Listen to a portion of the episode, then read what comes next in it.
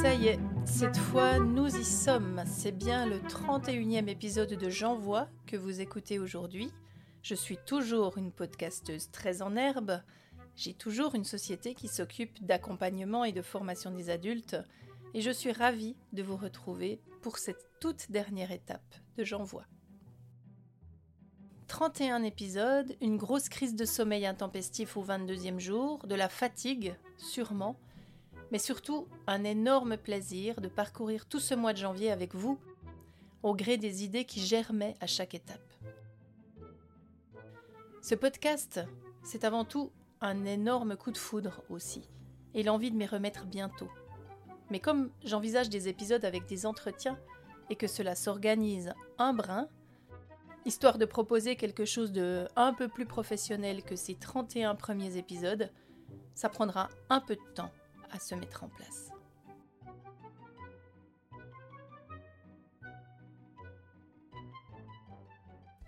Ma tâche pour cette toute dernière étape est de choisir mon épisode favori.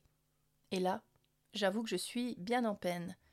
J'ai aimé recevoir des invités, j'ai aimé échanger avec vous, j'ai aimé partager bien plus que je ne l'avais imaginé, mais ce dont je veux vous parler, je crois, c'est de Mireille.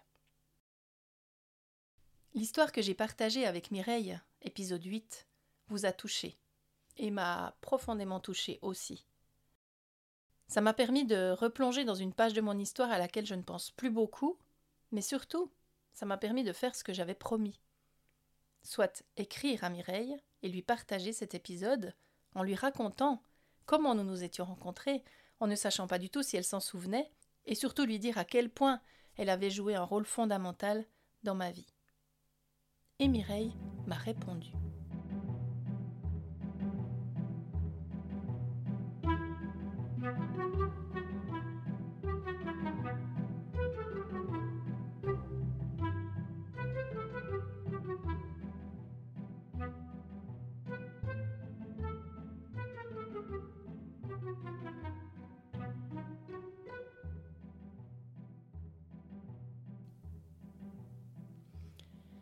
Très honnêtement, j'ai eu le courage de lire son message une seule fois, du bout des yeux, et je ne lui ai pas encore répondu, tant je me suis trouvée à fleur de peau.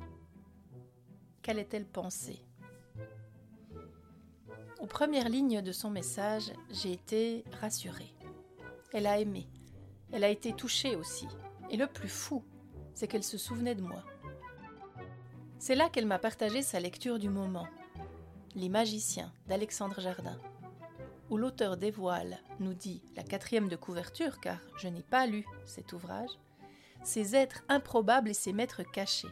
Donc Alexandre Jardin nous raconte ces êtres qui lui ont appris à penser différemment pour dépasser ses peurs et être plus heureux.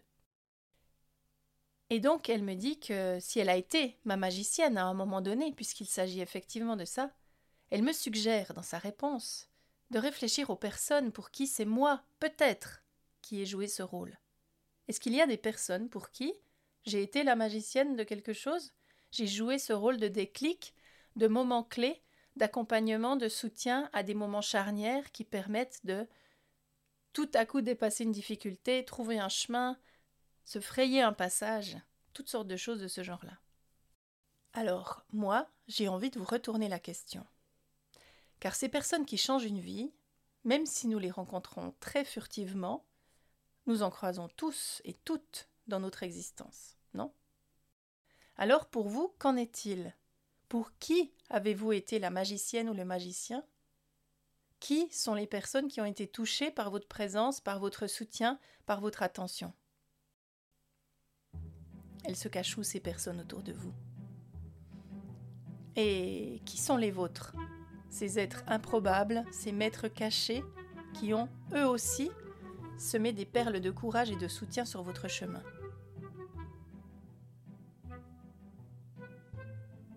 Voilà.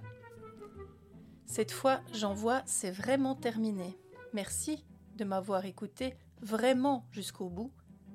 Je vous donne rendez-vous bientôt.